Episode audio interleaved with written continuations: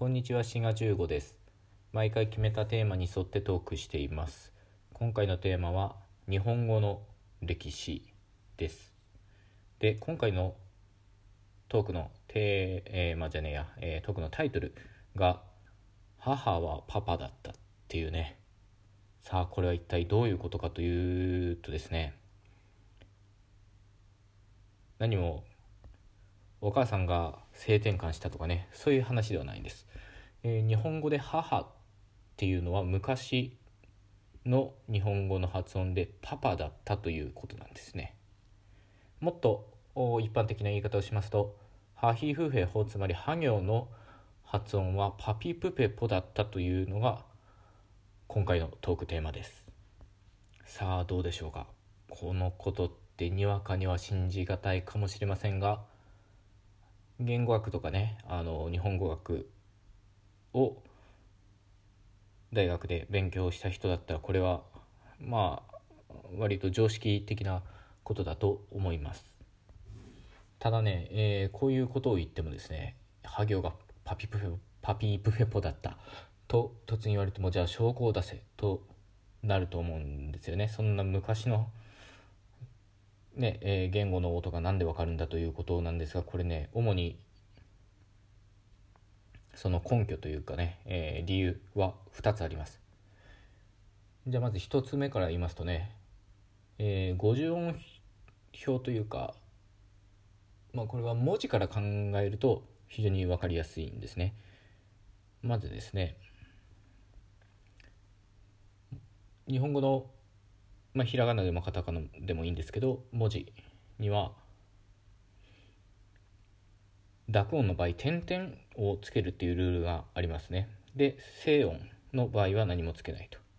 いうルールがあります。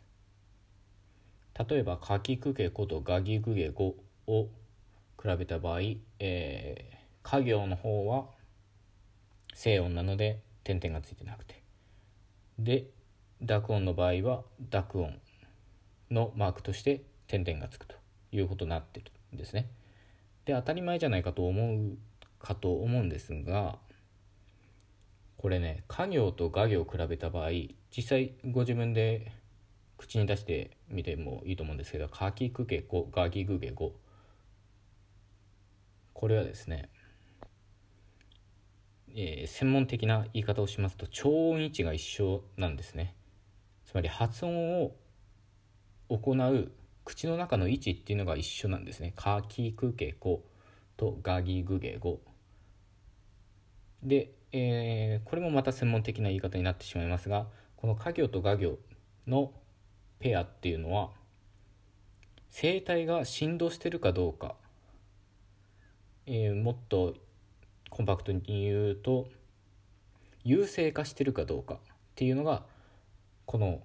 静音と濁音の違いになっています。かきくけこがぎぐげご。まあこの声帯が震えてる動向は置いといてひとまずですねここは超音位置つまり発音をする口の中の位置が一緒だということが分かっていただけると思います。で他のペアも比べてみると「立ちつて」と「だじずで」と全く口が同じとこで音を出しているのが分かると思うんですね。で「かきくけこ」がぎぐえごの場合は喉の奥の方というか、えーこれ軟口蓋というところで発音していて。で「立ちつて」と「だじずで」どは歯茎の裏というかね、まあ、これは死形音とか言ったりしますけどそういう音で。あるいは「さしすせそざじずぜぞ」これもまあ同じ位置で発音してると分かると思います。問題はですねハヒフヘホとバビブベボを比べてみた時に全然違いますよね。ハヒフヘホ。これはなんか息がね、えー風みたいな音をして出てるんですけど、まあ、これ摩擦音という言い方をしますがこれはもっと言うと声門摩擦音という音でまあちょっとねいろいろこれも面倒くさいんですけどまあとりあえず摩擦音でハヒフヘホという、えー発音してるわけですが一方バビブベボというのは唇を使った音ですね。バビブベボ。ハヒフヘホ。なので他の静音と濁音のペアと比べると異質だっていうことが分かると思います。他の静音濁音のペアは超音位置が一緒でで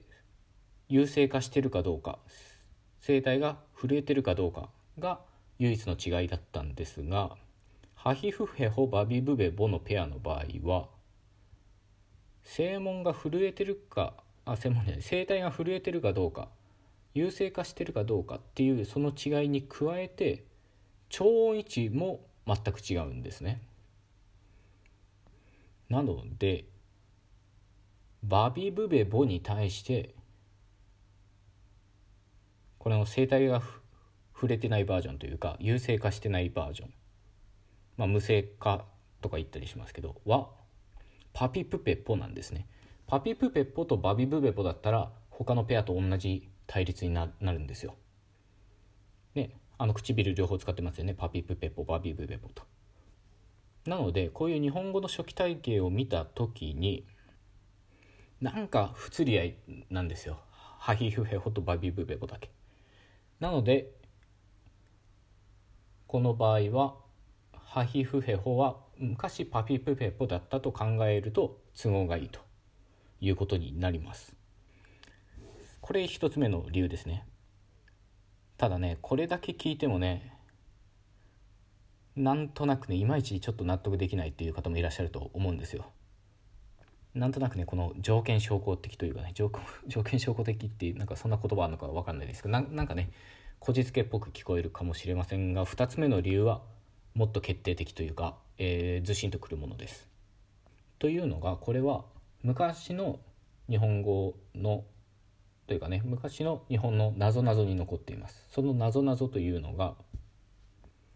母には母お母さんですね。母には2回会うけど父には1回も会わないものなんだっていうなぞなぞがあるんですよ。こんなあの言い方じゃないですよ。あの現代風に言うとこういう言い方です。母には2回会うけど父には1回も会わないものなんだ。答え。この答えが唇なんですよ。どういうことかというとこれは昔の日本語で母はパパあるいはその唇の緩めがねあの、まあ、閉鎖がちょっと緩まってファーファーみたいな音だったとも言われていますがいずれにしよういずれにしろパパとかファーファみたいな音で2回唇がぶつかるというか唇を使うので母には2回会うのは唇とこういうことになるんですね。一方父の方は全然唇が関与してないので唇は2回どころか1回も合わないと。こういうことになりますつまりこのなぞなぞからも母っていうのは唇を使って発音してたということが裏付けられるとこういうことなんですね。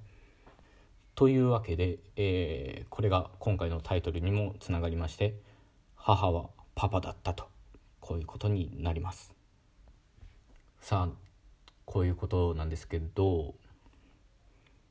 まあ多くの人にとってこれは意外な事実じゃったんだったんじゃないでしょうか。ねえ。知らなかったでしょ？ではなぜこのパピプペポっていう音は今ハヒフヘホという音になってるのか。これねまた別のあ別の話っていうわけじゃないか、えー、これは説明がちゃんとできてですね、えー、パピプペポっていうのがだんだん、まあ、人間やっぱり楽して生きようと思うので発音もやっぱり楽にしたいのでさっきもちょろっと言ったんですけどパピプペペポの閉鎖がちょっと緩んでファフィフフェフォみたいな音になってさらにそれが、口の後ろの方にずれてハヒフヘホという音になったと。まあこういうふうな説明がされます。こういう音変化は日本語のみならず他の言語でも見られる変化です。なのでねまあこういうことだったっていうふうに考えるといろいろ面白いですよ。つまり母がパパだったっていうのももう面白いですけど蝶々ねあの飛んでるひらひら今のシーズンも飛んでますかねはテプテプだったっていうことですね。あれテフテフって書きますけどテプテプだったとかね。あと食べるっていうのは食うっていうのはクプだったとかね。まあ探せばいろいろありますけどまあその中でもやっぱりインパクトがあるのは母はパパだったじゃないでしょうかね。まあこのことからあの分かる通りですね。言語っていうのは変化するものですね。はい。なんせねパパが母になるぐらいこうダイナミックな変化もあるぐらいですからまあもちろん長い時間をかけて徐々に徐々に徐々にね変化していったわけですけどだからあんまりねあの言葉が乱れてるとか目くじら立てずにですね生温かい目で見守るのがいいと思います。またですね、えー、今日のトークでお話しした通りその言語変化っていうのは必ず理由があるということですね。でその理由っていうのは大抵効率化ですね、えー、楽したいとかねいうことです。結局。以前ですね僕あのこのラジオトークでシャープ15の方でラ抜き言葉についてお話ししてますけどあのラ抜き言葉も結局効率化の表れだみたいな話をしているのでもし興味がございましたらそちらも是非ね聞いてみてください。ね、こういうことをね学校で教えるべきだと思うんですけど、ね、皆さん習いましたかね？まあ習うことはないかもしれないですけど雑談程度でねこの「ハ行は昔パ行だったんだよ」みたいな話をしてくださった先生がいらっしゃるかもしれませんけどそんな先生ばっかじゃないですかね。そういうわけで、えー、今日は日本語の歴史について特にどんな発音だったかみたいなね話をいたしました。是非あの番組の方よかったらクリップしてください。それではまた次回お会いしましょう。ごきげんよう。